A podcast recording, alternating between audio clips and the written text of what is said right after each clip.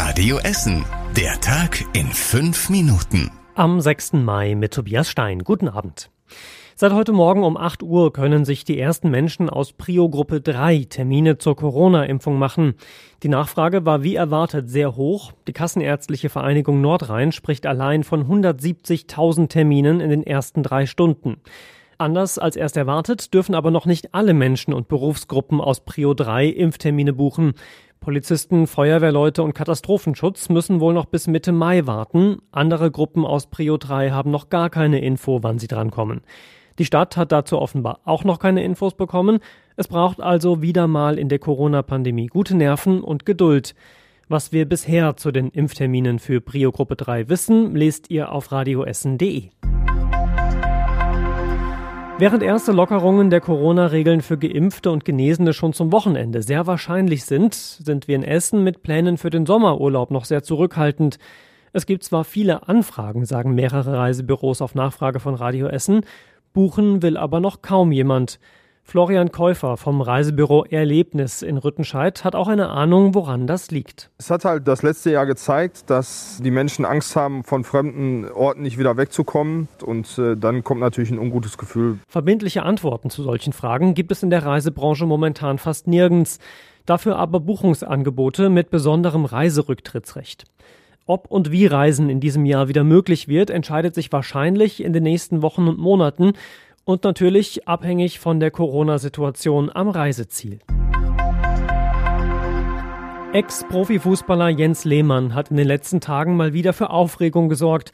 Nach umstrittenen Äußerungen zur Homosexualität im Fußball und zur Corona-Pandemie nannte er seinen ehemaligen Fußballkollegen Dennis Aogo jetzt einen Quotenschwarzen. Dafür flog er als Berater bei seinem Verein Hertha BSC Berlin raus.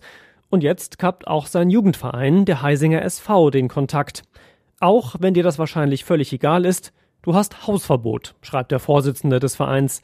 Rassistische Äußerungen dürfe man nicht tolerieren. Das Verhalten von Lehmann sei beschämend. Jens Lehmann hatte in den 70er Jahren in der Jugendmannschaft von Heisingen mit dem Fußball angefangen, damals noch als Stürmer, später dann als Torwart.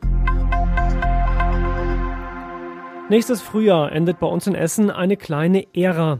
Am 31. März 2022 schließt mit dem Realmarkt am Porscheplatz der letzte Real bei uns in Essen. Der größere, viel modernere Laden an der Heldenkampfstraße in Altendorf macht schon dieses Jahr Ende Juni zu. Aktuell läuft da schon der Ausverkauf. Danach wird der Laden an die Supermarktkette Globus gehen. Wann die dann dort aufmacht, steht aber noch nicht fest. Offen ist auch noch, was mit der Ladenfläche am Porscheplatz passiert, wenn Real ausgezogen ist. Real war letzten Sommer von der SCP-Gruppe übernommen worden. Seitdem hatte es viele Spekulationen und Meldungen zur Zukunft der einzelnen Standorte gegeben. In Altenessen sollen auf dem alten Übungsplatz für Baggerfahrer 400 neue Wohnungen entstehen. Das Gelände liegt an der Bäuminghausstraße und wird ein besonderes Wohngebiet. Es soll komplett autofrei sein. Die Autos der Anwohner sollen in einem Parkhaus und einer Tiefgarage am Rand des Wohngebiets abgestellt werden. Auf dem Gelände in Altenessen wurden mehr als 50 Jahre lang Baggerfahrer ausgebildet. Die Ausbildung ist aber nach Oberhausen gezogen. Die Corona-Pandemie sorgt bei uns in der Stadt dafür, dass viele Kinder nicht schwimmen lernen.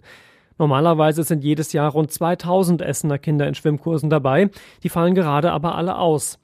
Die SG Essen versucht das jetzt mit Trockentrainings in Kitas aufzufangen, unter anderem mit Atemübungen und Training für die wichtigen Muskeln zum Schwimmen.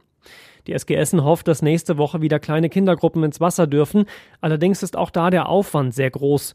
Es dürfen nur fünf Kinder gleichzeitig ins Wasser. Außerdem müssen ständig die Umkleidekabinen und Türgriffe desinfiziert werden. Dadurch werden die Schwimmkurse bei uns in Essen auch deutlich teurer als zuletzt.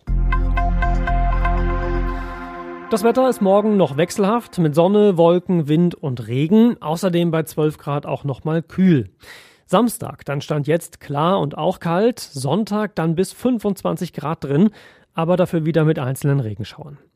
Die nächsten aktuellen Nachrichten hier aus Essen gibt es morgen früh ab 6 Uhr wieder bei Radio Essen. Bis dahin noch einen schönen Abend und später eine gute Nacht. Das war der Tag in fünf Minuten. Diesen und alle weiteren Radio Essen Podcasts findet ihr auf radioessen.de und überall da, wo es Podcasts gibt.